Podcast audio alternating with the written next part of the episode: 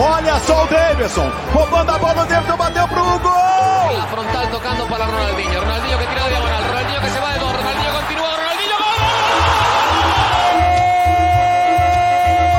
Alisson! É do Liverpool! 45 de acréscimo. Qual é, rapaziada? Muito boa noite para vocês que estão nos acompanhando ao vivo aqui na Twitch. Ou muito bom dia, boa tarde, boa noite, boa madrugada para você que nos ouve no seu agregador de preferência. Chegamos com mais um episódio, chegamos com 45 de acréscimo de número 140 para a gente pegar o gancho aqui do futebol do nosso estado, né? Acabou no último final de semana o Campeonato Sergipano com o bicampeonato do Sergipe. O Sergipe se isolando aí como o maior campeão do estado, chegando ao seu 37º título, um campeonato que teve muitas nuances aí para a gente destacar. E temos times sergipanos agora nas competições nacionais, né? O Confiança já estreou na Série C, em meio a uma crise política aí bastante pesada. Sergipe e Lagarto estão no mesmo grupo e vão se enfrentar na Série D do Campeonato Brasileiro, é, que vai começar agora nesse final de semana. E a live, o episódio né, dessa quinzena é para isso, para a gente fazer um balanço do estadual e projetar aí os times sergipanos para as competições nacionais. Fizemos isso no ano passado, repetimos a dose esse ano, repetimos também o convidado. Já já vou apresentá-lo mais uma vez. Antes disso, só fazer os lembretes, né? Que você siga o 45 de acréscimo no Twitter, que é a nossa rede social, né? Arroba 45 de acréscimo. Faça um pix para colaborar com a gente, 45 de acréscimo, arroba gmail.com, contribuindo aí com o nosso trabalho. E também nos siga no seu agregador de preferência, né? Para ouvir os episódios. Pesquise por 45 de acréscimo e você vai nos encontrar e receber as notificações de episódios a cada quinzena. Se você quiser ver os nossos rostos aqui ao vivo, a gente tem os episódios feitos ao vivo aqui na Twitch, como a gente está fazendo agora, e também algumas lives extras nas semanas que não tem episódio, também aqui na Twitch. Então você segue a gente em twitch.tv barra 45 de acréscimo, vai receber as notificações também. Recados dados. Primeiro, o de sempre, já o de quase toda semana aqui da casa, Emerson Esteves. Vamos falar muito aí desse campeonato sergipano que terminou, talvez inesperadamente, talvez não, com mais um título do Sergipe. Tudo bom? Fala Dudu, fala Fabrício, e aí, querida audiência. Vamos falar sobre futebol sergipano, vamos falar sobre Sergipe mais uma vez campeão sergipano, bicampeonato conquistado no último domingo. E tem vários, várias nuances que a gente pode falar sobre esse título. A gente pode falar sobre alguns times de interior que despontavam no início, também conhecidos como Itabaiana e Lagarto, tendo insucesso nas fases finais. E é muito doido quando tu pega a, a tabela lá de melhores jogadores e vê cinco jogadores de Itabaiana. E o Itabaiana nem para final foi. Então, vamos falar sobre isso e projetar. Aí. E conosco aqui, junto comigo e com o Emerson, um velho conhecido aqui da nossa casa, Fabrício Santos, nosso queridíssimo Fabrício, que quem é das antigas lembra, né, que já foi membro permanente do 45, homem agora alçou voos altos, né? repórter da IT TV, do streaming aqui que transmite o Campeonato Sergipano, pelo segundo ano seguido lá, repórter de campo, o homem tá voando. E cobriu dire... de, de perto o Campeonato Sergipano, acompanhou muito, muito, muito, muito o jogo ali da beira do campo e vai falar muito para a gente das impressões dele do campeonato e do que esperar daqui para frente. Fabrício, que como eu disse no ano passado, no episódio que nós fizemos sobre o futebol sergipano depois do estadual, estava aqui e agora volta mais uma vez. Tudo bom, meu querido? Seja bem-vindo. Boa noite, Dudu. Boa noite, Emerson. Boa noite a toda a nossa audiência, né? Sempre um prazer estar de volta ao meu lar, né? Estar de volta aqui ao 45, que foi dos primeiros locais que me moldou como um comunicador esportivo. E sim, realmente ter mais essa oportunidade aí de estar como repórter no Campeonato Sergipano, acompanhando muito dos jogos. Diferentemente do ano passado, é, cobri menos jogos, né? Esse ano acabei cobrindo menos jogos porque a equipe lá na ITV aumentou, então eu cobri mais jogos é, aqui na capital e fiz acho que apenas um jogo no interior. No passado, como o Batistão estava em reforma, né? Então a gente viajou pra caramba, rodei Cristinápolis, enfim, um monte de cidade. Esse ano foi Teve mais perto por aqui, da minha mas... casa, hein? Exato, exato. Teve na minha casa. Rodei um monte de lugar ano passado, esse ano foi foram menos viagens, mas a experiência sensacional como sempre e um campeonato sergipano que para mim, que acompanho futebol sergipano desde que nasci, um dos melhores campeonatos sergipanos que eu pude ver. Não sei se vocês vão concordar comigo. Vamos falar sobre isso a partir de agora, inclusive, sem mais delongas. Vamos começar então com o debate para a gente falar primeiramente do campeão, né? Se a gente vai começar falando do campeonato sergipano, vamos falar do time que se consagrou aí campeão sergipano no último sábado. Sergipe, o maior campeão do estado, conquista o seu 37º título numa final contra o Falcon, né? Que era um oposto curioso, né? O time que mais ganhou contra o time que estava estreando em primeira divisão e logo de cara já estreando em final. E Emerson, é, a gente comentava, né, aqui, e até fiz a pergunta para você na introdução a respeito do Sergipe, porque não foi o time mais constante, foi um time cheio de problemas desde o começo, mas que na hora do vamos ver conseguiu crescer, né? Tipo, foi a famosa, foi o famoso cresceu no momento certo, né? Evoluiu na hora que precisava, foi Aqueles passando jargões por... que a gente repete, o, né? Se o encaixa. famoso clichê, né? foi passando por quem tinha que passar e conquistou aí o bicampeonato estadual, já havia ganho no passado, repetiu a dose esse ano. Ah, cara, eu acho que é, o Sergipe ele mostrou ser bom e regular quando necessitou, né? Acho que foi um campeonato muito instável, de bons momentos, mas de momentos muito ruins também. Então, é, essas nuances que o Sergipe viu, essa gangorra que o Sergipe viu, foi também é propiciada, propiciada não, foi também uma nuance que a gente viu do campeonato em si, a gente viu algumas oscilações, e aí confiança também passa por essas situações de oscilar, mas o Sergipe, ele chega ali na. A gente comentava até, tipo, até duas semanas atrás, é, os posta-crise, os posta-clima de, de tensão, não era do lado de confiança, pelo menos do que, tá, do que a gente está vendo agora com muito mais força. E o Sergipe se conseguiu se sobrepor no momento que precisava, né? Eu, eu vi os dois jogos da final e, e foram jogos interessantes de se acompanhar e, e são um estilo de jogos bastante interessantes de se acompanhar. O Falcon tem uma forma de, enfim, pensar o futebol interessante da gente conversar, um, um estilo de jogo que é bastante insinuante em vários momentos, no troca de passe e tudo mais. E nessa grande decisão, acho que o Sergipe é, fez jus, né, na verdade. E, faltou também para um calo na mão ali do, do Falcon, sabe? Em um certo momento, eu acho que o Sergipe ter já essa, enfim, ter essa segurança de ser o maior campeão, vem de um título já, mesmo com essa instabilidade que eu citei no início, nessa gangorra, não é que o time tenha sido horrível, horroroso, muito, muito pelo contrário. Eu acho que o time manteve um, um bom nível em vários momentos. Mas essa questão da oscilação foi um problema e que no final foi ajustada. Mas eu acho que um ponto para mim é desse campeonato, Dudu, de que é, eu, eu tô com, com o Fabrício quando ele fala que o nível técnico foi interessante desse campeonato e talvez tenha sido um dos melhores recentes, pelo menos dos que eu acompanho aqui com mais frequência, desde que eu me mudei para Sergipe.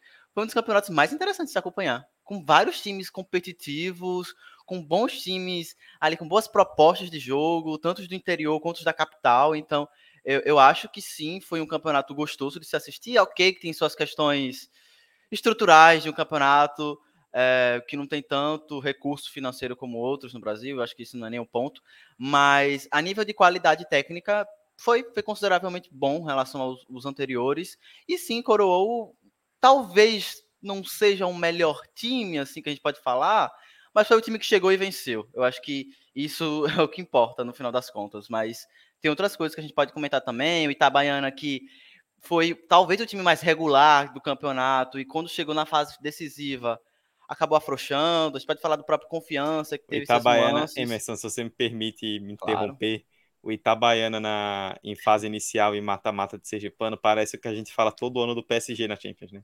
Aí esse ano vai, hein? Esse é o México. ano.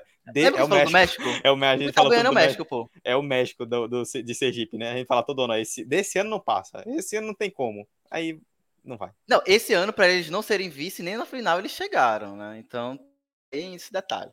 E um detalhe interessante: o Itabaiana, mesmo não tendo chegado na final, na pontuação geral, permaneceu tendo a segunda melhor campanha. Ficou à frente do Falco ainda. Sim, sim. Pois é.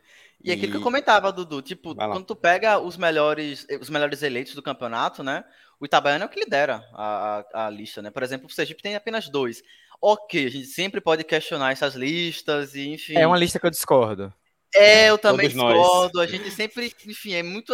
Mas é, é que não é um indício de alguma coisa. Eu só queria trazer isso como um indício de que, hum, O time em si, o grupo em si do Itabaiana foi, foi constante, foi sólido. Mas não vamos ver. Pois é, é, até quero aproveitar isso, Fabrício, que a Emerson citou no começo, que você jogou o gancho, né? Para a gente falar não só de Sergipe, mas de campeonato como um todo, né? Porque a gente começou o campeonato com expectativa grande, porque tinham confiança que, apesar de ter caído da B para C, continuava a nível nacional acima de todos os outros, então sempre chegando como favorito. O Sergipe para defender o título, o Lagarto, que deixou muita gente empolgada depois do, do vice-campeonato do ano passado e acabou decepcionando. O Itabaiana, que deixou muita gente empolgada pelo que fez na primeira fase. E além dessas quatro forças, a chegada do Falcon, que chegou aí prometendo e logo de cara foi para a final considerando que o campeonato tem 10 times, a gente está deixando aqui 5, metade, cada um deles com chance de chegar na final e ser campeão. Então, nesse sentido, acho que dá para dizer que realmente, é, em nível de disputa lá em cima, foi um campeonato sergipano diferente para melhor do que a gente se acostumou a ver alguns tempos atrás. Né? Exatamente. E além desses times que você mencionou, a gente pode ver, por exemplo, o Atlético Gloriense novamente fazendo uma campanha muito interessante. O Frei Paulistano que começou ali cambaleando um pouco, mas não deixou a desejar em praticamente nenhum jogo quando enfrentou times do mesmo porte que ele o destaque negativo realmente só ficou para o Boca Júnior e para o Minense, que realmente foram muito abaixo. Até a equipe do América de Propriar, né, que é, lutou contra o abaixamento na, até a última rodada, mas até o América de Propriar eu ainda achei que tiveram jogos interessantes. Jogos até que eu fiz, por exemplo, que o América de Propriar só não ganhou por erros de arbitragem. É, então, assim, a grande maioria das equipes do campeonato nos proporcionaram momentos pelo menos interessantes. Por exemplo, o Lucas, é que ah, inclusive foi uma coisa que eu achei estranha desse ano, né? Não teve a votação da revelação do campeonato, por exemplo. Né? Então, se tivesse, né, para mim, o meu voto seria no Lucas, do Atlético Gloriense, que foi um jogador muito importante na campanha da equipe. Mas falando né, da, da, parte do, do, protagonismo, principalmente referente à Itabaiana, e trazendo o gancho da, da seleção do campeonato, eu acho que a questão do Itabaiana ter tido tantos jogadores nessa seleção é um reflexo de um detalhe de como esse campeonato foi moldado.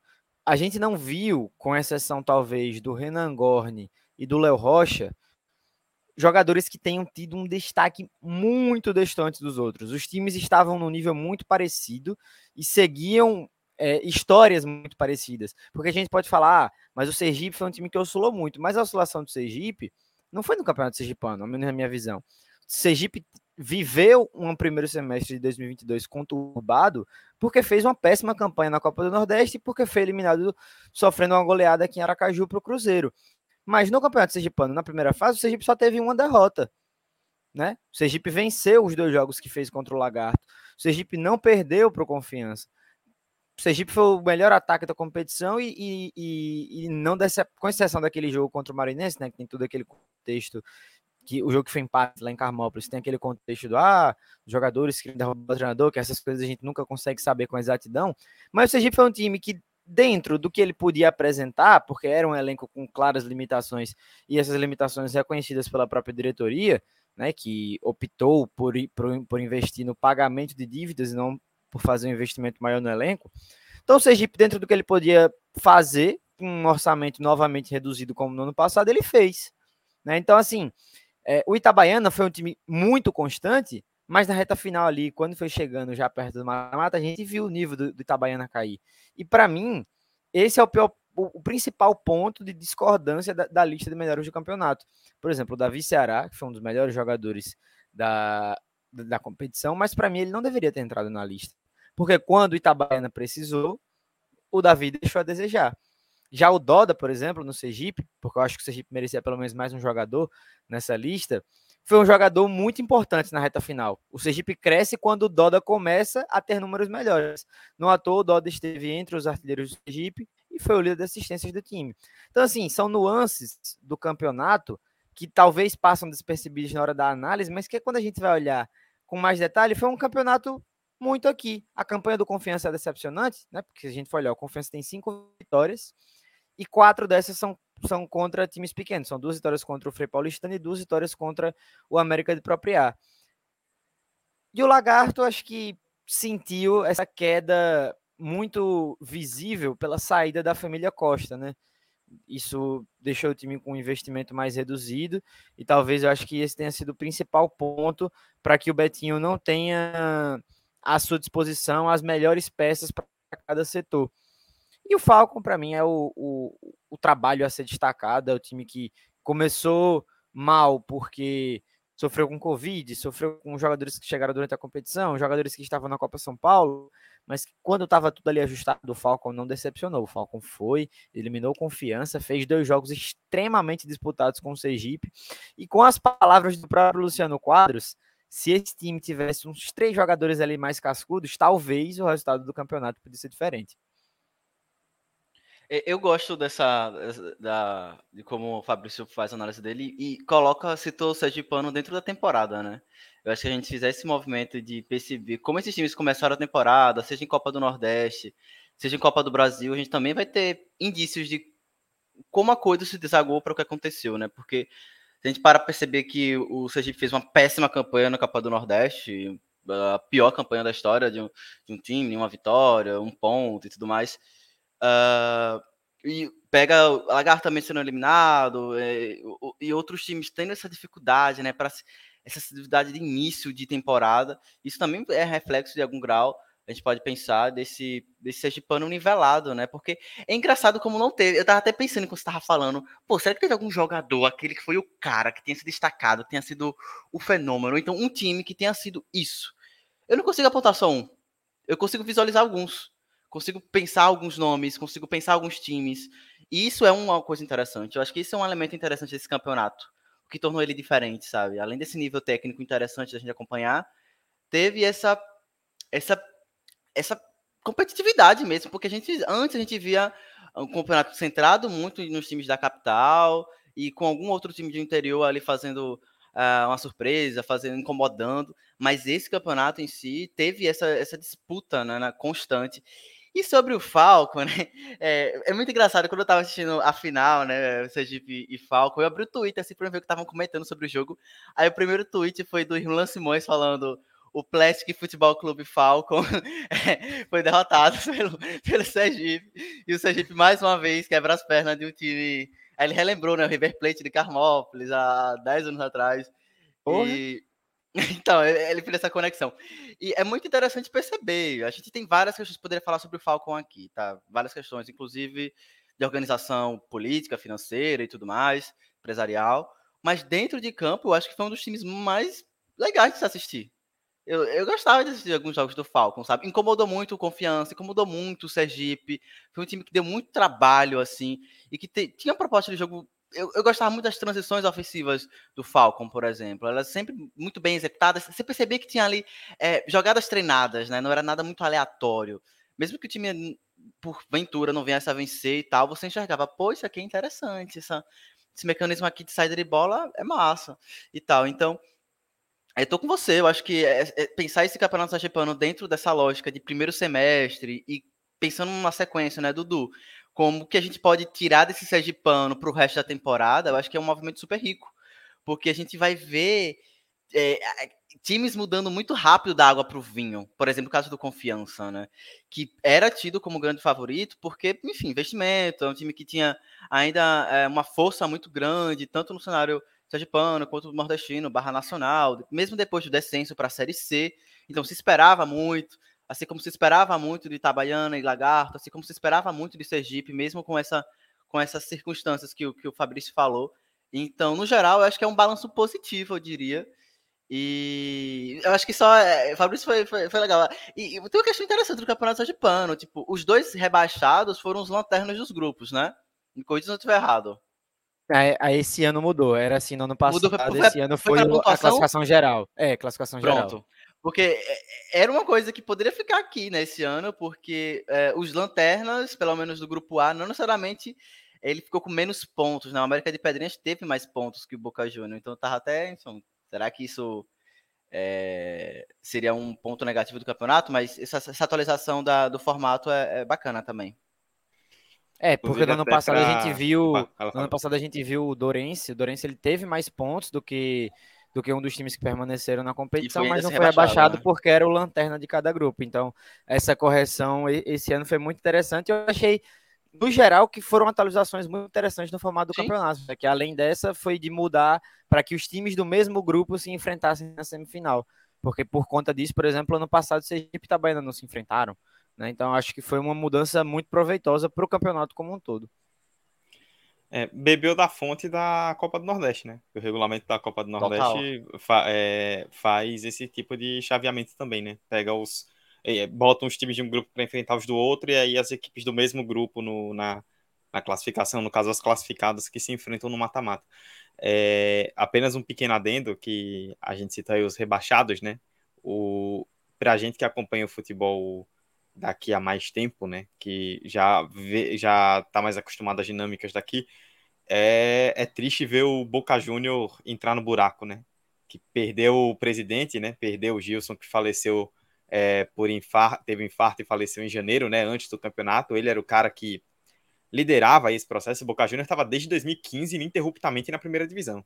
Tipo, tava fazendo, é, tava se mantendo de forma sólida na primeira divisão. Era um time que vira e mexe, é, é, aprontava contra os grandes, era sempre chato jogar contra o Boca, principalmente fora de casa. E agora o Boca dessa vez não escapou, né? Vai, vai jogar a segunda divisão no ano que vem. E outra estatística também curiosa relacionada a rebaixados é que, beleza, 2020 teve toda aquela coisa lá do lagarto, né? Que era para ter caído e não caiu, né? E, enfim, Tapetão. mas o famoso, né? Mas o esse é o terceiro ano seguido, tapetões à parte, que nenhum time, que o os times que que caem da que sobem da A2 para A1 não caem logo de cara, né? No, no primeiro ano na primeira divisão. E isso é interessante para ver como Isso é importante. é, apesar dos pesares, apesar de alguns times ali embaixo que estão realmente num nível bem ruim, os times que estão chegando da A2 já não estão mais sendo saco de pancada, né? Eles não estão chegando tipo para fazer bate e volta. Alguns deles estão chegando já para fazer campanhas interessantes, né? Fabrício citou o próprio Gloriense, que naquele momento antes da chegada do Daniel Neri no Sergipe, né, que foi quando o time se estabeleceu, o Gloriense estava ameaçando o Sergipe por uma vaga na, na semifinal. O Sergipe se viu em risco sério de não classificar para a semifinal e perder a vaga para o Gloriense. Então é legal ver esses times se estruturando.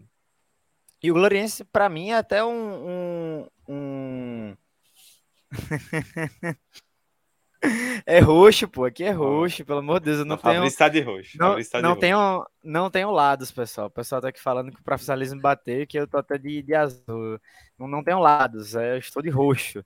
Mas e também não tô do lado do Falcon. É, Fabrício é tá Falcon, revelado. Fabrício, me falaram aqui no, no ponto que é o primeiro torcedor do Falcon. Que é isso.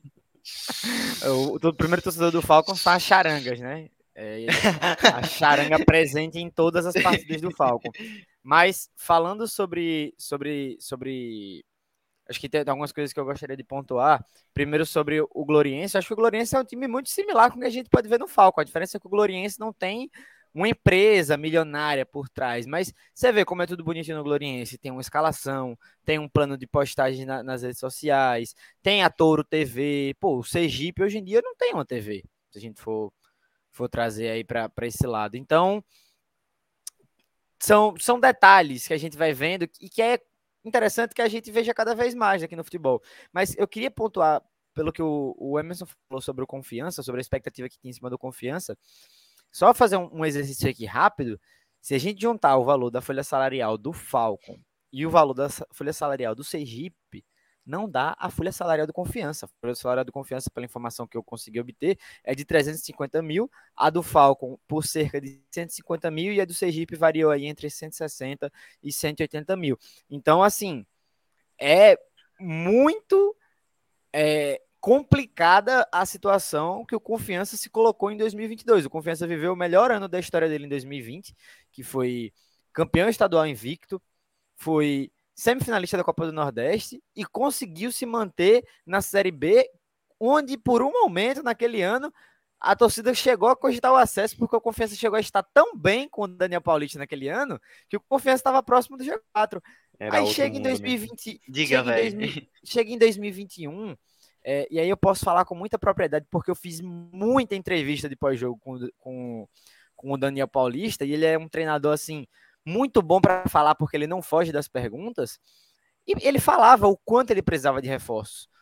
E o Confiança bateu nesse ponto. Acho que do ano passado para cá foi esse o principal problema. O Confiança precisava de jogadores que decidissem mais para o patamar que o clube estava, e esses jogadores não chegaram. E aí a gente pode dizer: ah, os jogadores decepcionaram, a diretoria contratou errado, o dinheiro que foi mal gasto.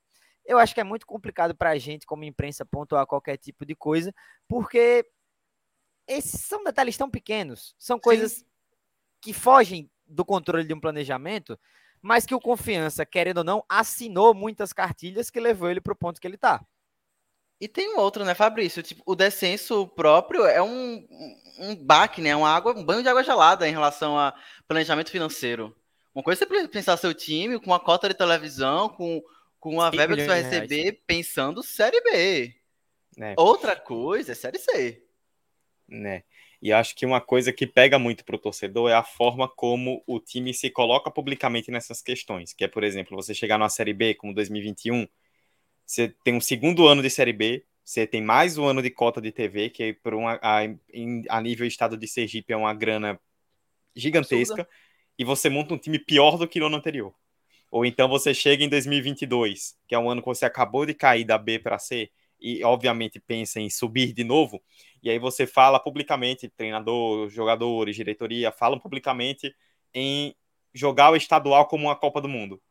E aí você ter o desempenho que o time teve no estadual. Para a torcida é muito forte, porque, pô, me prometeram que os caras iam jogar, dar importância absurda para o estadual. E esse é o nível. E aí você já começa a projetar uma, uma, uma competição nacional. E aí, como é que fica? Sem contar o que a gente comentava até em off antes da, da, de entrarmos ao vivo, que a derrota ela desencadeou uma crise política que, além de ser uma crise política difícil de se resolver, é uma crise que tem já está interferindo no campo e tem muito potencial para continuar interferindo no campo. Então, e ainda mais pensando perdeu dois jogadores C. muito importantes que foram o Rafael Vela e o Álvaro agora. Então, assim, por Sim. todas as críticas hum. que esses jogadores possam ter perante a torcida, mas a torcida precisa ter uma noção de uma coisa: são jogadores muito difíceis de serem repostos. Isso aí para mim é um fato. É, e, e se você parar para pensar que apesar da mudança de formato, a Série C é um campeonato que na primeira fase vai ter 19 rodadas, 19 rodadas pa parece muito, mas quando vê, já, já foi. Então, assim, se começar a perder ponto agora, para recuperar lá na frente vai ser difícil. Ah, vamos projetar já confiança, né? Vamos, vamos falar da confiança. Vamos falar da confiança. Porque esse ponto que o Fabrício fala de perda de jogadores, com uma Série C batendo na porta, o qual eles já perderam o primeiro jogo, eu acho que se antes para mim já era um... A Série C é um campeonato complicado, a gente já sabia disso. Com essa mudança de formato, eu tenho para mim que essas questões de oscilação, de time que não se encontra, que está repondo o jogador, está em fase de reformulação. Isso das 19 rodadas, ó, temos 19 rodadas, vamos. Isso que o Dudu tá falando, né? Vamos recuperar. Cara, três pontos que perdeu já era. Você não vai recuperar três pontos. Perdeu, acabou. E é uma competição muito nivelada. Sério, é uma competição muito nivelada. E que tem muitos clubes que estão numa fase. Vamos ser eh, realistas, né? De direção e de administração muito mais sólidas que o Confiança. Eu acho que o Confiança. Sabe quando o, o time entra naquela rota de desastres que vão se repetindo? Eu tô sentindo muito isso. Não quer dizer que isso necessariamente vai acontecer, né? Porque nossa, o que a gente pede é o quê? Ah, vamos, vamos torcer para confiança para a Ásia, confiança que o confiança retorne para a Série B e tal. Mas a gente tem que ser realista, sabe? Também em um certo ponto, sabe? Eu acho que é um campeonato para o confiança ser bem modesto bem modesto, sabe? É se manter. É se manter. O que vier disso vai ser um lucro. Porque um cenário atual que se desenha, nessa, nesse caos político, administrativo e, e instabilidade, e, e, treinador que é bancado, que a gente conversava que, enfim, a gente tem dúvidas e tudo mais. Não dá para ter segurança nesse time, sabe? Não dá. Não dá. Então, eu, se eu fosse confesso se fosse um torcedor do confiança, não estaria tão otimista assim, que eu acho que eles não estão, na verdade. Eu acho que eles estavam no dois... começo do ano. sim, estavam no começo sim, do ano. sim, sim. É, no último mês pra cá, revirou tudo. Revirou tudo. E virou uma bola de neve. Vamos ver cena dos próximos capítulos. É, eu, eu, eu vou muito nessa, nessa linha de raciocínio do Emerson, até eu acho que eu era um dos poucos que já pensava assim, desde o ano passado. Desde que a confiança caiu, eu já achava que esse ano seria muito difícil para o clube chegar como postulante à, à, à Série B. Mas com as pessoas que eu conversava, a maioria das pessoas falava: não, confiança chega para brigar de novo, confiança vai brigar para vai chegar para brigar de novo. Eu não sei se a configuração para o confiança hoje muda apenas pelo contexto que o clube vive, ou se o formato da competição também muda um pouco a forma de análise, porque a gente sabe que existe esse gap aí que o Emerson falou entre o Confiança e algumas dessas equipes, e a maioria dessas equipes são equipes que o Confiança não enfrentaria no formato antigo, né, que são equipes de São Paulo, enfim, que vêm com um planejamento e com estrutura de Série B, não é uma estrutura de Série C. Então, assim, é muito difícil para o Confiança, porque eu sempre tive na minha cabeça uma coisa muito bem definida, é que o formato antigo da Série C te permitia falhar. Ele permitia que você errasse, ele permitia que você passasse por crise e ele te dava tempo ainda de você se recuperar. Porque, ah, eram menos jogos? Eram menos jogos. Mas a forma como esses jogos eram colocados, você jogava contra os mesmos times, né, formato de, de volta, e de uma forma muito espaçada, dava tempo. Eu lembro, Confiança passou por anos antes de conseguir o acesso, de Confiança estava quase sendo rebaixado, depois Confiança cinco vitórias seguidas, G4. E aí, vamos subir Dragão, Confiança lá, quase subiu, quase subiu umas duas, três vezes antes de subir. Então, assim, é, o Confiança não vai ter isso mais, não. Isso, Confiança vai precisar de profissionalismo, Confiança vai precisar se afastar da política, que eu acho que esse é o principal ponto de melhora no planejamento de Sergipe Lagarto, por exemplo, e que agora a gente está vendo no Falcon, é se afastar de movimentos políticos, é se afastar de pessoas que acham que são maiores que o clube, de pessoas que acham que detêm mais conhecimento das coisas. Não, a gente tem a gente está num ponto onde o futebol ele não permite mais isso e está chegando em todas as esferas. A gente está vendo que os clubes grandes do Brasil estão sendo obrigados a se modernizar. Clubes europeus que, por exemplo, o Manchester United, que sobra dinheiro todos os anos, mas que passa por esse processo de precisar se modernizar. Então, o futebol ele não está mais permitindo amadorismo e não está mais permitindo sentimentalismos e movimentos onde é, o futebol não está em primeiro plano. Você tem que ter um planejamento, você precisa ter um norte. Você pode não conseguir executar tudo aquilo que você planeja, porque a gente está falando aqui do esporte mais imponderável do mundo, talvez. Acho que não existe um, um esporte tão imprevisível quanto o futebol, mas um planejamento bem, bem feito e bem executado, ele é sempre bem recompensado. E eu acho que o título do Sergipe desse ano, por mais que o Sergipe não tenha sido o melhor time da competição, é uma prova do planejamento feito pelo Hernan Senna, não agora, mas desde que ele assumiu o time lá em 2019.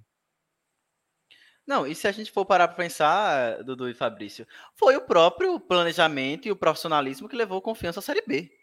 Perfeito. Foi justamente esses elementos e esse, e esse pensar futebol de forma séria, planejada, deixando da porta para fora o amadorismo e as paixões, foi isso que levou confiança. Então, eles têm uma fórmula, pelo menos recente, de como recolocar nos trilhos.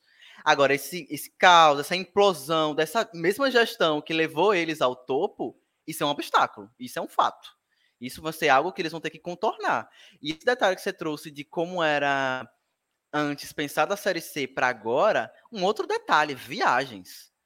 As longas viagens. Ok que o Confiança teve uma experiência de dois anos na Série B, que também teve uh, um flerte muito grande com viagens para o Sul, Sudeste, Norte, mas agora são mais viagens e para Manaus, por exemplo, que o Confiança não jogou em Manaus no ano, nos dois anos, porque não teve Manaus na, na Série B. Então, tem um detalhe aí de, enfim, pensar a logística, pensar o físico, pensar. E aí passa por é, imaginar o futebol, né?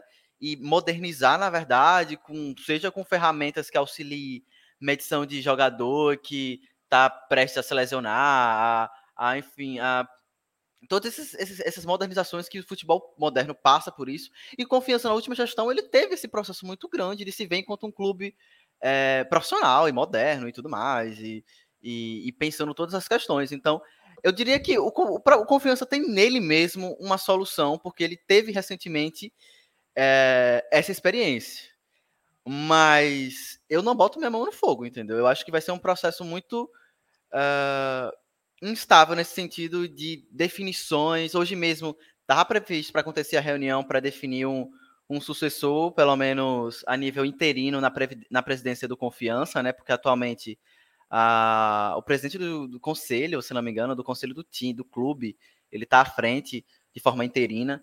Então, esse detalhe que, que o Fabrício traz de separar a política de futebol, em um certo grau, para o Confiança vai ser muito benéfico agora, sabe? De tentar colocar esses problemas, ó, isso aqui está acontecendo fora, dentro do campo é outra história. Mas a gente sabe, a gente que acompanha futebol sabe que é muito difícil de separar. Muito difícil. Respinga. Respinga. Respinga, e a gente já percebeu isso com jogadores sendo liberados, com esse com essa inconstância, né? Já estreou com derrota para o Floresta lá no Ceará. E, enfim, Vai ser, vai ser, vai ser duro, vai ser um ano duro. E Floresta que teoricamente é um time inferior ao Confiança, né? Sim. Por mais que a gente imagine que Sim, o Confiança é. passe por dificuldade nessa série C, o Floresta não estaria, pelo menos na minha listinha de ah, esse time aqui o Confiança vai passar dificuldade. Agora o Ipiranga, o próximo adversário, aí aí já vai ser uma situação mais Ipiranga, complicada. Ipiranga, né? Botafogo, Mirassol, os do Pará. Dureza. E tem, e tem, outra coisa também que é importante destacar relacionada à jornada do Confiança esse ano, que é que até não vi muita gente comentando sobre isso, que é a necessidade de ficar não só por uma questão é, de estrutura, de você conseguir se estabilizar ali pelo menos na Série C para ter mais chance de subir mais na frente, mas se a gente projetar 2023, porque a gente falou agora do Confiança no estadual, né? o Confiança não chegou à final, então ele não tem Copa do Brasil, ele vai ter que jogar de novo a Copa do Nordeste na preliminar. E ano passado ele jogou e perdeu e ficou fora da fase de grupos. Então Pro corre Souza. um risco. Bem lembrado. Pois é. Pro Souza. Jacaré. Pro Jacaré. E o, e, o so, e o Confiança, digamos que seja eliminado de novo. Ele fica sem Copa do Brasil, sem Copa do Nordeste. Então ele vai jogar o estadual e uma competição nacional. Ano passado ele já sabia desse cenário, mas tinha uma Série B, na pior das hipóteses, uma Série C digamos que faça uma campanha ruim na Série C e caia, e aconteça esse cenário que a gente citou. Confiança chega em 2023 com estadual e Série D, que é o mesmo, o mesmo calendário, por exemplo, de um calendário menor do que Sergipe Lagarto esse ano. E aí ele chega com o contexto que Sergipe, Lagarto, Falcon e todos os outros times que não estão na Série C para cima chegam, que é preciso, de qualquer jeito, chegar na final do Campeonato Sergipano. Se eu vou ser campeão ou não, não importa, mas eu preciso da final do Campeonato Sergipano para eu ter calendário ano que vem. E é desesperador para qualquer time montar um planejamento que se dependa de você ter um resultado, tipo assim, tão específico, onde tipo, você tem um campeonato de 10, dois chegam. Tipo, como é que eu vou montar o meu planejamento do ano seguinte, dependendo de uma parada que é, é, é é muito difícil. Tipo assim, eu espero muito que o Confiança consiga se recuperar e faça uma boa Série C. Porque ver os times sergipanos tendo que passar por essa dificuldade, por exemplo, Itabaiana. Itabaiana fez um, um, time muito acima do que teoricamente ele poderia fazer. Ele, para mim, o Itabaiana deu um show de montagem de elenco esse ano. Porque com um calendário de três meses, o Itabaiana montou um time se não melhor, mas do mesmo nível do, do, time do Sergipe, que era um time que tinha Copa do Brasil, Copa do Nordeste, já sabia que ia ter a Série D. Então, tipo. Vai ser é o terceiro no Itabaiana sem Série D no ano que vem? Não, no, é o segundo. É o segundo. É o segundo. Vai ser é. o segundo. Ele, ano passado ele jogou. Ano passado ele jogou, jogou. Esse vai ser, na verdade, o primeiro ano do Itabaiana sem a Série D, né? E aí o próximo vai ser o segundo. Isso. Ah. Bom, vocês citaram Série D, então acho que já é o gancho perfeito para a gente puxar para a quarta divisão, que começa agora nesse final de semana. E tem o, dois representantes sergipanos, né? Como a gente já se acostumou nos últimos anos: o Sergipe, o campeão estadual que a gente citou, e o Lagarto, que acabou não classificando para para a semifinal do estadual, né? Acabou decepcionando aí no estadual. Não garante calendário para o ano que vem, então a única chance do, do Lagarto ter é, um calendário para 2023 além do estadual e se consegue um acesso, né? Vai que acontece. É, por ordem, né? Como o Sergipe foi campeão, vamos começar falando do Sergipe. E aí, Fabrício, eu até devolvo para você que falou-se muito depois do estadual e eu particularmente concordo que o time do Sergipe conseguiu crescer na hora certa, que o trabalho do Daniel Neri foi excelente e que conseguiu ali guiar um time que parecia perdido até o título estadual, mas que para uma série D precisa de mais. O Sergipe é um time que está há alguns anos batendo na trave, e eu até vejo também voltando à questão da rivalidade, que a rivalidade alimenta, né? O fato do Confiança ter subido em 2014 colocou um peso no Sergipe que a torcida se pergunta, ué, até 2013 a gente tava melhor do que eles e aí agora eles estão lá e a gente não chega por quê? Então o Sergipe tá há anos tentando esse acesso, batendo na trave, tenta, tenta e não consegue. O que é que o Sergipe precisa fazer para poder sonhar com acesso esse ano, além de contar com a aleatoriedade maluca que é a Série D? É, tem esse, tem, tem esse detalhe. E para mim, assim, é, além do detalhe da Série D ser uma aleatoriedade extremamente grande, para mim, Sergipe Lagarto e Lagarto estão talvez no pior grupo. Se não, um top 3 que piores. grupo difícil. Que grupo difícil. Muito Você pesado, olha, você olha os sete primeiros jogos do Sergipe, você fala: cadê o jogo fácil? Cadê o jogo que você fala, ganha? Hum, Você fica assim. Porque, eu, por exemplo, eu poderia falar, ah, nessas partidas de ida, o Sergipe vai com certeza ganhar do CSE, mas joga com- fora contra o CSE. E o CSE é um time muito chato de enfrentar fora de casa. Então, assim, é, vai, vai, ser, vai ser dureza. O elenco, pontuar aqui sobre o elenco do Sergipe, foi algo que eu falei durante o campeonato lá nas transmissões na rádio, falei nas transmissões da STV, que eu já tinha uma opinião sobre o elenco do Sergipe, que era, eu não achava esse elenco tão ruim como a torcida falava. Para mim, a torcida do Sergipe estava sendo influenciada pela péssima campanha na, na, na Copa do Nordeste, e eu me pergunto quando vai ser que um time vai conseguir, fa vai conseguir fazer o que o Confiança fez em 2020, porque, bicho, como é que você joga uma partida a cada dois dias e meio? Com, com o tamanho dos elencos, a qualidade dos elencos que a gente consegue montar aqui. É tipo, quando é que um time vai conseguir fazer aquilo que o Confiança fez de novo? É uma campanha histórica mesmo do Confiança, de bater palma e de ser comemorada por muito tempo, porque o Sergipe, o que o Sergipe sofreu de lesão do final de fevereiro até metade de março, foi maluquice. O Sergipe chegou aí para partidas, eh, se eu não me engano, Sergipe Boca Juniors 2x1 no Batistão, eu fiz esse jogo. O Sergipe tinha seis jogadores no banco. Era uma coisa assim, porque tinha 10 lesionados. Então, tipo, é, é muito complicado. Mas falando das carências, o time não é tão ruim, ponto.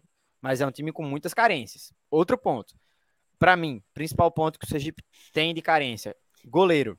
Né? O, o João Gabriel, é, que se lesionou aí durante a temporada, ele não, ele não deve ficar para a Série D.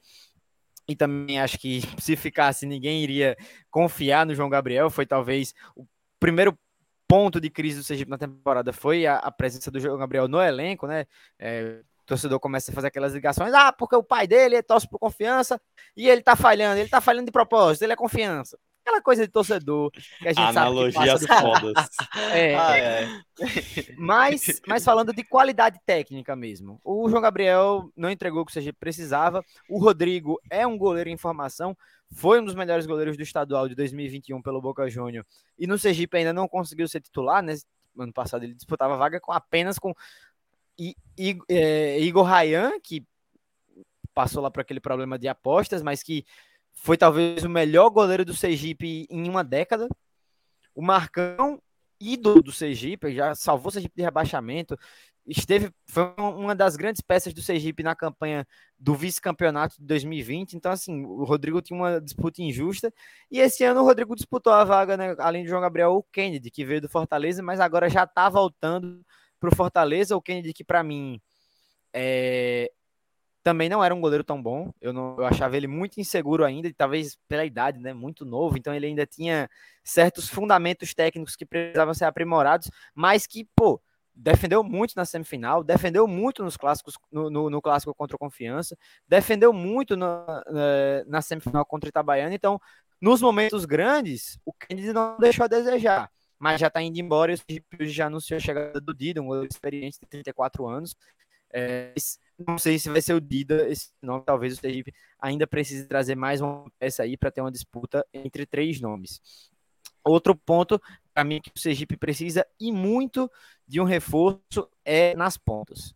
O Sergipe teve a chegada do Filipe, que foi importante no primeiro jogo da final, deu assistência, mas o Sergipe é um time lento. O Sergipe tem jogadores muito bons tecnicamente, Caio Wilker, Iago, Oda, é, próprio Paulinho Simeonato. A gente pode falar tem do, do Fabiano, que é, que é no banco, a torcida pega um pouco o pé dele, mas para mim é um jogador com boas valências.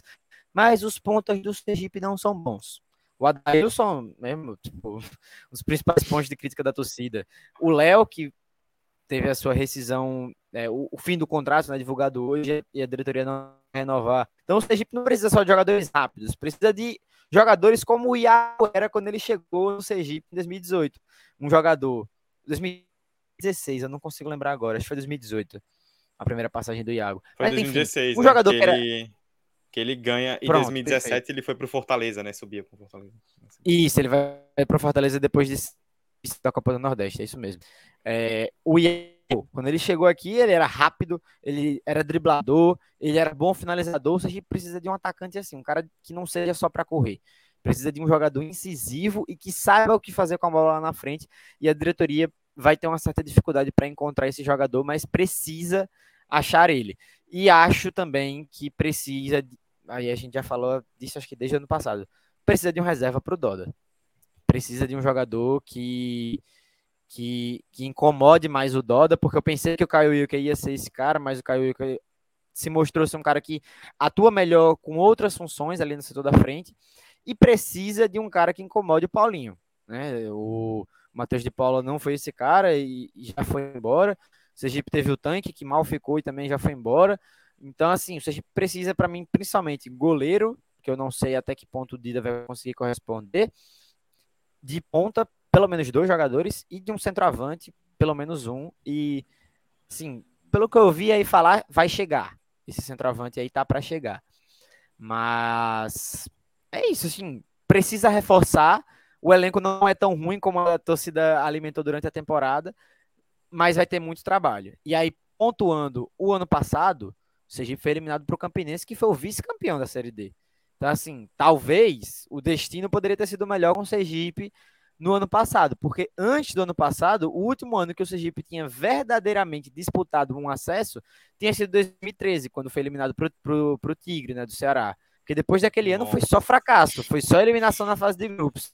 O Sergipe foi eliminado diversas vezes na fase de grupos. Então, assim, não acho que vai ser o caso esse ano, acho que o Sergipe passa, talvez com alguma dificuldade, porque o grupo é muito difícil. A gente vai ter Juazeirense, que é um time muito bem estabelecido, Santa Cruz, que é muito tradicional, Jacuipense, que, pô, acabou de voltar da Série C e estava na final do Campeonato Baiano, Atlético de Alagoinhas, campeão do, do Campeonato Baiano. Então, pô, é um grupo aí com pelo menos quatro times muito complicados e com dois times muito chatos, que são o Lagarto e o Asa. O CSE eu não sei em que ponto pode chegar para a competição.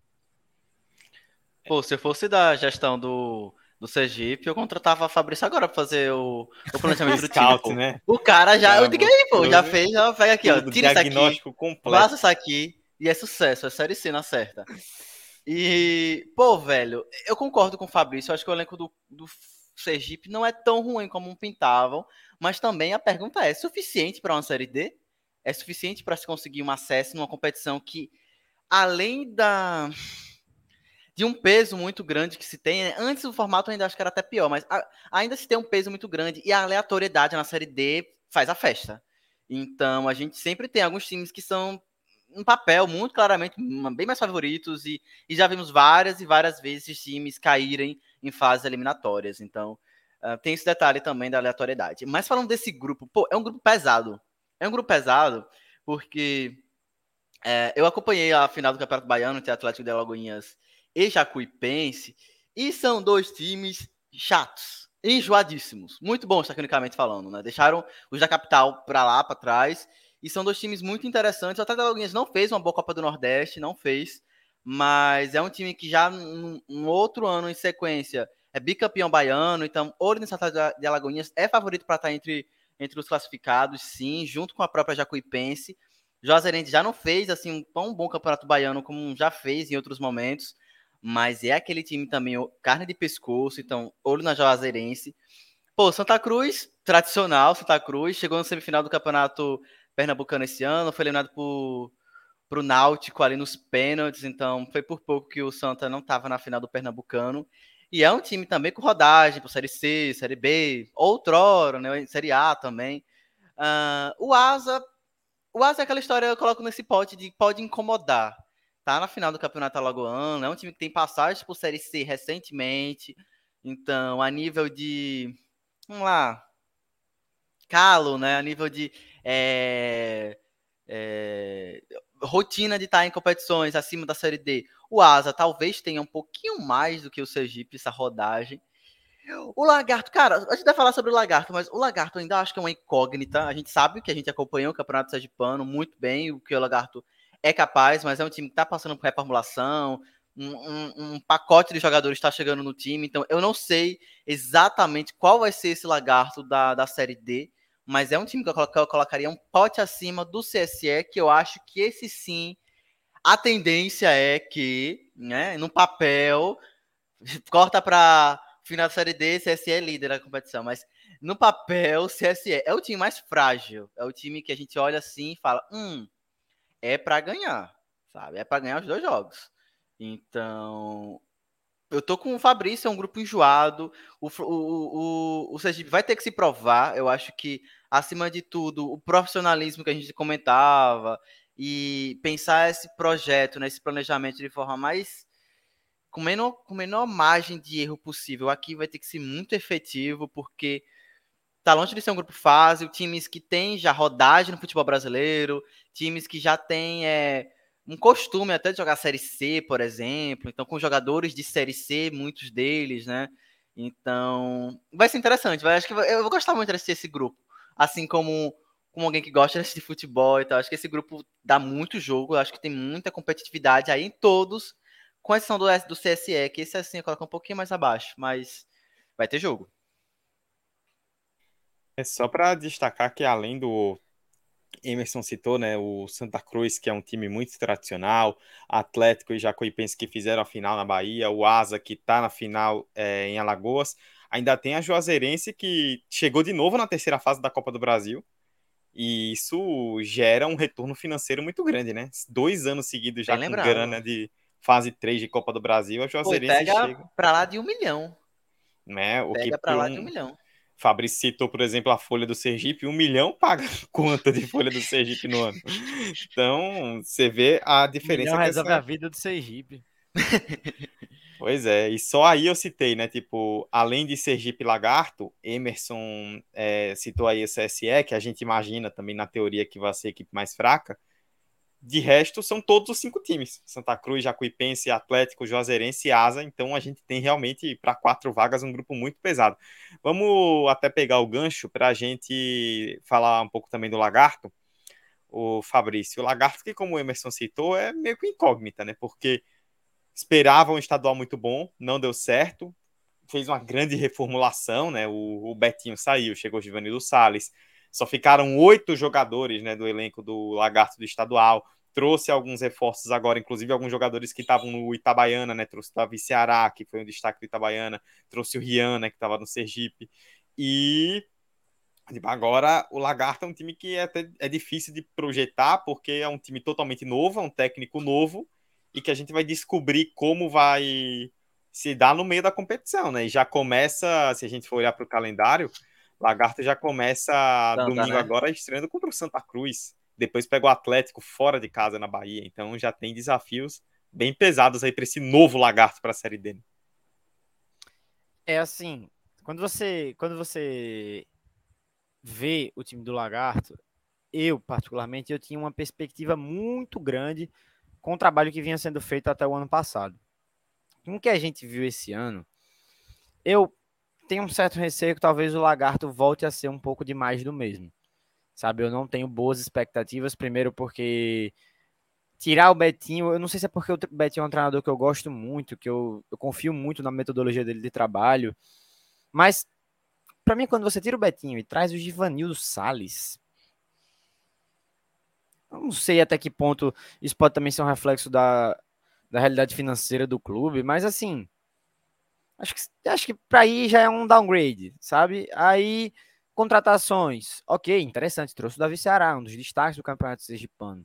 Trouxe o Juan, né? Que também é outro, outro destaque do Campeonato Sergipano. Um lateral aí que já vem há muitos anos tendo atuações sólidas por todo lugar que passa, inclusive no próprio Lagarto no ano passado, né? Ele, ele, ele, é, ele era titular no time do Betinho no ano passado, o time vice-campeão.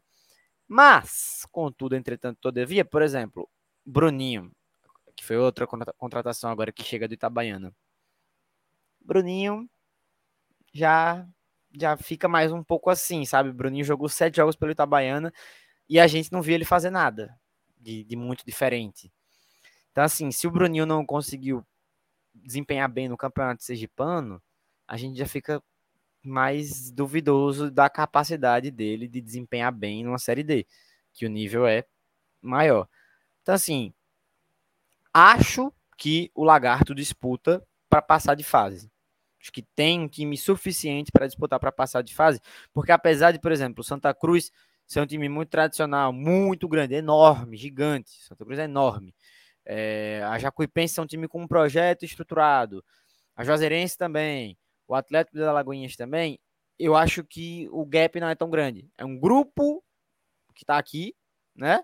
Mas que os times têm backgrounds muito diferentes, mas que em elencos em si, bola jogada até aqui, talvez esteja todo mundo no, no mesmo nível, mas eu não consigo ter expectativas muito grandes a longo prazo com o Lagarto, e isso vai muito porque você tinha a realidade de ter o Diego Costa como seu gestor, né, como o cara ali que está investindo, e agora você só tá no mesmo cenário que todo mundo tá, que é você tem que correr atrás do seu jeito e você depende de resultado para continuar crescendo, né?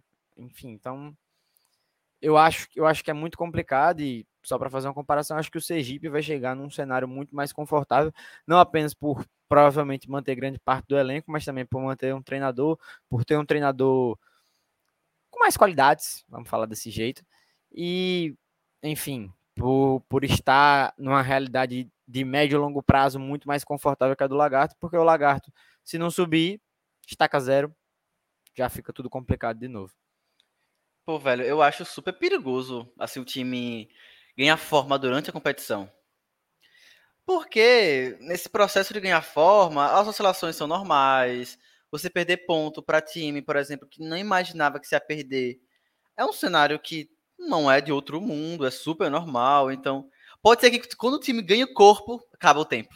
Acabou, acabou as rodadas e, pô, Lagarto podia ter ido passado, né, gente? Podia, Aconteceu mas... isso com o Atlético da Lagoinhas ano passado. O Atlético da Lagoinhas mudou todo o elenco que foi campeão baiano, começou a reformular quando o Atlético, Eita, quando o Atlético de Alagoinhas resolveu reagir, a competição já tinha acabado da primeira fase, então. Exato, exato. Porque a gente pode pensar, se fosse uma competição com suas 30 e poucas rodadas, como é a Série A do Campeonato Brasileiro, como é a Série B, um time ganhar forma durante a competição, engrenar, e pode passar voos grandes, pode, enfim, pode, enfim, é, encorpar o ponto de garantir uma vaga numa competição internacional, pegar. O que hoje em dia não é tão difícil, mas enfim, vocês entenderam o, o raciocínio geral.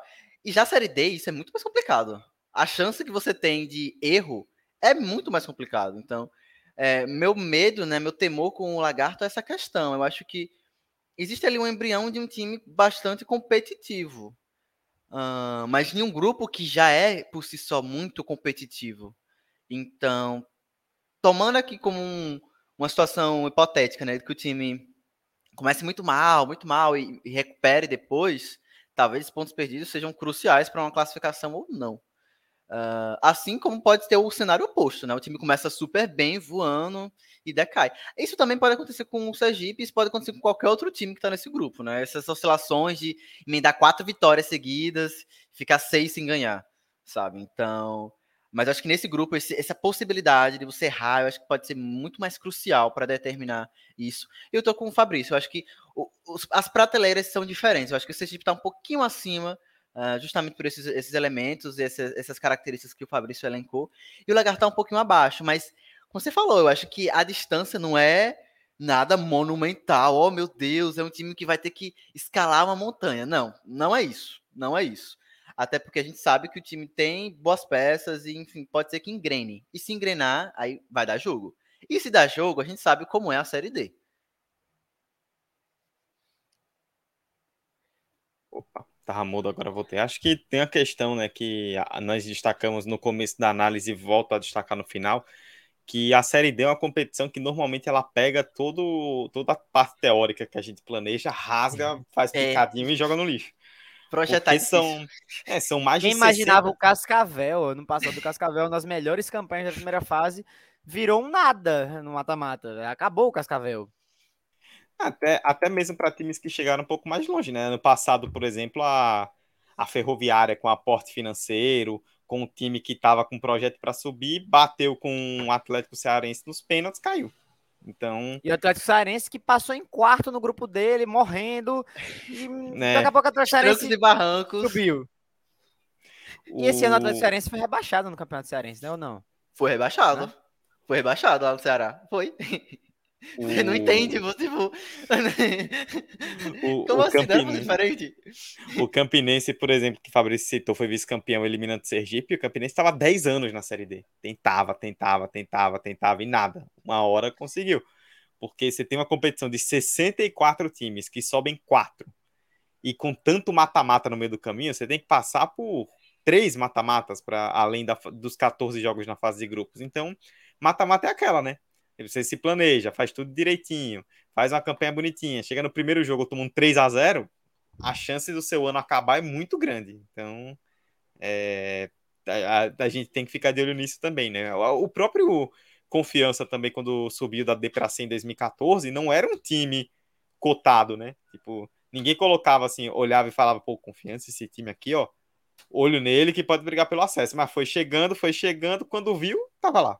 Confiança que naquele ano ele teve a última série D boa, né? Que agora você precisa de três mata-matas para subir. Eram dois, né? Naquela época eram dois, então. E o Confiança pegou mata-matas muito tranquilos naquela época, eu lembro bem disso. O Confiança também. É, também é isso, velho. O time que vai subir, às vezes, ele precisa de sorte. Eu, eu, eu Precisa. vou- Precisa, tipo... pra, pra ser campeão sergipano, o Sergipe precisou de sorte, pô. O Sergipe foi competente, é, o Paulinho é, demorou a fazer gol depois que voltou, mas chegou na final fez dois gols, um gol em cada jogo e ainda sofreu um pênalti. Então, tipo assim, não, não é só o que a gente fala. A gente pode aqui passar um dia falando de tudo que o time precisa fazer, mas, pô, se a bola não entra? Pô, o Sergipe foi eliminado nos pênaltis para o Campinense do ano passado. E olha os contextos que o Sergipe teve. No jogo de ida chegou a estar perdendo de 2 a 0 e por muito pouco não, não tomou mais. Depois mudou da água para o vinho no segundo tempo, empatou e eu lembro muito bem porque eu fiz a cobertura desse jogo. O Paulinho teve a chance de virar a- aquele jogo. E o, o- como é o nome do goleiro do Campinense, Dudu, eu sempre esqueço o nome dele. O Mário Guatu. Isso, o Mário Iguatu ele fez uma defesaça. Jogo de volta, Campinense se engoliu de novo o Sergipe no primeiro tempo. 1x0 de novo, o Sergipe de novo mudou da água pro vinho, de novo empatou e de novo eu lembro também o Paulinho teve uma chance, o Mário Iguatu faz de novo uma boa defesa e nos pênaltis, Mário Iguatu brilha de novo. Então, tipo assim, você precisa ter esses caras com você. Por isso que a gente fala que os times precisam contratar. Você precisa ter esse cara aqui na hora que a parada. Pá, porque o Campinense, até chegar na, na- no acesso, ele passou por, por duas, ou foram duas, né, Dudu? Da, das, da- dos três mata-matas, dois o Campinense passa por pelos pênaltis e com grandes atuações do Mário Inclusive, inclusive decisivo, né? Contra o América de Natal. Então, tipo, Que é outro time que tá há anos aí tentando e não sai do buraco, né? Não, pô, eu acho que esse lance do futebol ser circunstancial na série D isso é absurdo. Deus não caminha na série D, entendeu? Não, não vejo não caminha na série D. Então, até a sorte que a gente imagina, ele vai ter um quê ali de planejamento, porque você tem que ter contratado esses jogadores para no final eles darem uma sorte de fazer esse gol. Então, meio que tudo volta pro início, né? Tipo, esses elementos eles estão entrelaçados. Então é sorte, eu acho que a única coisa. é competência, é nananã. A única coisa, desculpa interromper, Emerson, a única coisa que, o, que a série D realmente recompensa é, assim, de alguma forma é o primeiro colocado de cada grupo, ele vai pegar teoricamente o adversário mais fácil. Acho que isso é uma recompensa. E também aquela questão da classificação geral para definir os mata-matas, eu acho que também isso é uma forma de recompensa. Tem Mas que na prática nunca A disputa do segundo jogo em casa também é uma recompensa, né? Tem isso, tipo, líder geral? tem, tem isso. Tem isso. Isso é interessante. tem isso. Isso é É. interessante. Real- realmente, eu não, Isso é não lembrava desse ponto. Realmente. Mas é, é é. doido com a, com a Série D a gente tensiona isso para um nível máximo, sabe? Se a gente já sabe que futebol é um esporte circunstancial, tudo pode acontecer, existe ali um mérito esportivo muito grande. Série D, mano. Série D, tipo, Ah. isso tudo existe, elevado a 10. A gente, tá, a gente falou, por exemplo, agora na live, ano que vem, de Itabaiana, que vai para o segundo ano seguido sem competição nacional. Há três anos atrás, o Itabaiana ficou a um Ituano de jogar uma Série C. Então, E também um São Bento, né? Foram dois anos É, quase. Foram dois anos, né? 17 também. O que, o que teria sido diferente se o Itabaiana consegue um desses acessos, joga uma Série C? Tipo, nunca vamos saber, né? Nunca Mas, saberemos. pois é, campo da imaginação. O próprio Sergipe também, né? 2009, 2013, anos que o Sergipe tinha bons times, que tinha tudo para subir e perdeu jogos é, bizarros, inexplicáveis e até po- o que poderia ter sido diferente se o Sergipe fosse para uma Série C naquela época. Coisas do futebol. É, bom, uma hora e cinco minutos. Chegamos aqui no nosso tempo. Agradecendo a todos vocês que nos deram audiência. Lembrando mais uma vez, 45 de acréscimo no Instagram, no Twitter, né? no Instagram, mas não, no Twitter, para você nos seguir ficar e receber aí as nossas postagens, os nossos avisos de episódios. O Pix 45 de acréscimo arroba gmail.com para você contribuir com 45 e ajudar aí as nossas produções a crescerem ainda mais. No seu agregador favorito, você se inscreve, né? Pesquisa por 45 de acréscimo e recebe os episódios quinzenais, tá lá a notificação para baixar tudo bonitinho. No Spotify ou no agregador que tiver condição de dar uma avaliação, deixe lá uma avaliaçãozinha positiva pra gente, nós agradecemos e pedimos muito.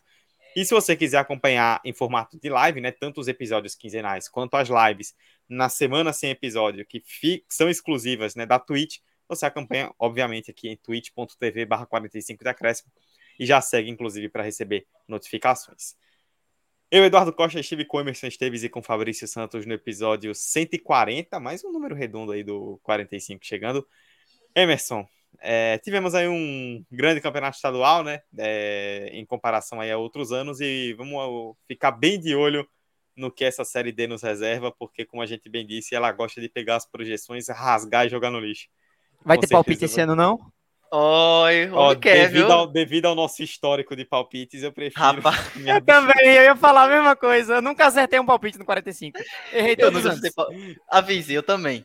Pô, Eu velho, prefiro- palpitar não é com a gente, pô. É incrível. Não, a gente é- pode falar no que ano, no 50 ano que o horas. Confiança subiu, eu disse que o Confiança ia cair pra Série D, pô. Eu, lem- eu lembro disso, eu Eu lembro. lembro disso, eu lembro disso. O... Não, só antes de Emerson destacar, hoje eu fiz minha primeira experiência no mundo de bets, né?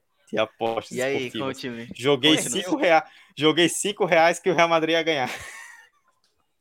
E o Chelsea foi lá e meteu três no Bernabéu. Não passou, mas o Real Madrid passou, mas não ganhou.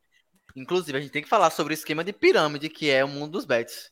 Porque não tem um clube de futebol hoje no Brasil que não tenha um patrocinador que, seja, que não é de apostas. Uma competição, cara. Uma competição.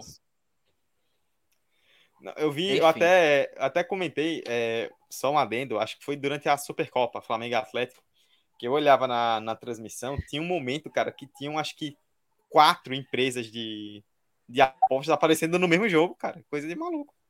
É, Só no. Campeonato Sergipano a gente teve a 1xBet sendo a patrocinadora master do campeonato e a PixBet sendo a patrocinadora de todos os times da competição. Diga, pô, é... enfim, é algo pra se estudar depois o que tá acontecendo. É, mas, velho, prazer estar aqui em mais um episódio. Obrigado, Fabrício, pela presença. Engrandeceu muito a discussão. Muito bom ter essa visão de quem tá lá no dia a dia, na cobertura e tudo mais. As portas estão sempre abertas para você aqui. E é muito massa ter um- alguém que é do 45 desbravando o mundo, fazendo várias coisas. Então, todo sucesso para você sempre. E é isso, né? Os os campeonatos nacionais estão voltando, né? Boa parte deles voltaram. O Série D é o único que falta retornar agora no final dessa semana. Então, todos os outros retornaram. Então, aquela conversa, aquela história, aqueles, aqueles jargões de sempre. A gente vai voltar a ouvir, que a gente ama, dos grandes que todos chegam para disputar o final, nananã. Que a gente poderia fazer só um episódio detonando isso, entendeu? Ah, no mais, é isso. Vou tirar minha animosidade aqui de lado, né? Pra ficar um clima legal e não descer a bomba uma CBF de graça. O custo ele ela sempre merece. E é isso. Até semana que vem com alguma live aleatória sobre algum tema emergente, factual. E no mais, até daqui a 15 dias com mais alguma conversa, com mais um episódio no agregador de podcasts. Cheiro, até mais, se cuidem, bebam água. Beba água aqui, ó. Por favor. Importante. Fabrício, meu querido, muito bom ter, ver- ter você aqui novamente. É uma honra sempre receber o pessoal que ajudou esse podcast a ser construído de qualquer forma. Você aí, como repórter nas transmissões da ITV, tá toda semana aí nos jogos, nos estádios e cobrindo em loco. O homem tá voando, rapaz. É qualidade pura. E é isso, meu querido. Continue voando alto, volte sempre e até a próxima. Tamo junto. É, apesar de, de, de já ter algum tempo que eu, que eu saí do 45, né? Mas eu sempre carrego no coração, sempre tento acompanhar quando posso aqui a, as lives dos episódios. Inclusive, é, teve um, uma aula dessa semana lá, né? Que lá, lá na, na UFES que o 45 foi mencionado, né? O Vinícius trouxe lá para para aula. Nem sabendo então, disso aí. Então, assim, sabendo disso também. 45 continua sendo repercutido, é muito interessante como o projeto cresceu, como o projeto se atualizou, mudou e cada vez está melhor. Então, tenho muito orgulho de vocês, fico muito feliz com a conquista que cada um de vocês tem aí, no, no âmbito que cada um está escolhendo seguir profissionalmente. Eu ainda estou enrolando para me formar, mas já estou trabalhando bastante, né? Já estou fazendo muita coisa, como você disse, nas Quer virar gato, né? Quer virar gato da UFES. mas é, esse ano também teve novidade, né, Chi? Fui, fui para Transamérica agora como comentarista fi, fixo lá no Papo de Crack, então se o pessoal aqui tiver gostado, toda segunda-feira eu tô lá no Papo de Crack com, com o Lucas Moura e com alguns convidados. É, transmissões acho que agora só ano que vem, creio que não vai ter mais nenhuma transmissão esse ano, mas seguirei ligadinho, ligadinho, ligadinho no, no futebol sergipano que tá dentro do meu coração, é a minha paixão. E é isso, uma satisfação enorme fazer parte, poder falar um pouco, já que a gente guarda tanta coisa, né? Repórter, ele tem que informar mais, tá legal aqui chegar aqui e soltar um pouco os meus comentários. Muito, muito, muito obrigado por lembrarem de mim mais uma vez. E é isso, sempre que precisarem, estou à disposição. Valeu e até a próxima. Olha, e a gente aproveitar que agora nós temos essas semanas que a gente faz lives exclusivas aqui na Twitch. Ainda tá aquela promessa do ano passado não se concretizou ainda, nem né? que você prometeu um episódio expondo aí os podres do campeonato. Eu, eu, eu fiquei esperando vocês me chamarem. Aí. Eu fiquei esperando vocês vamos, me chamarem. Vem aí o um compilado dos dois anos, então. Esse ano é, foi menos. Rapaz. Foi Esse menos? Ano foi menos. Esse ano foi menos. Teve muito. Nada te enojou hum. muito, né? Cenas. Não. Tinham... Não. não teve um. Meu Deus, ninguém tá vendo que isso aqui tá acontecendo, não? Pelo amor de Deus. Não teve, esse ano não teve. Se vocês soubessem, né? Divulgado o escândalo que todo mundo suspeitava. Ai, meu Deus. Bom, galera, é isso. Muito obrigado a todos vocês que nos acompanharam até o final. A gente volta semana que vem com live aqui na Twitch, daqui a 15 dias com episódio ao vivo aqui na Twitch e no seu agregador. Este foi o episódio 140 do 45 de Acréscimo. Muito obrigado a todos e até a próxima. Tchau, tchau.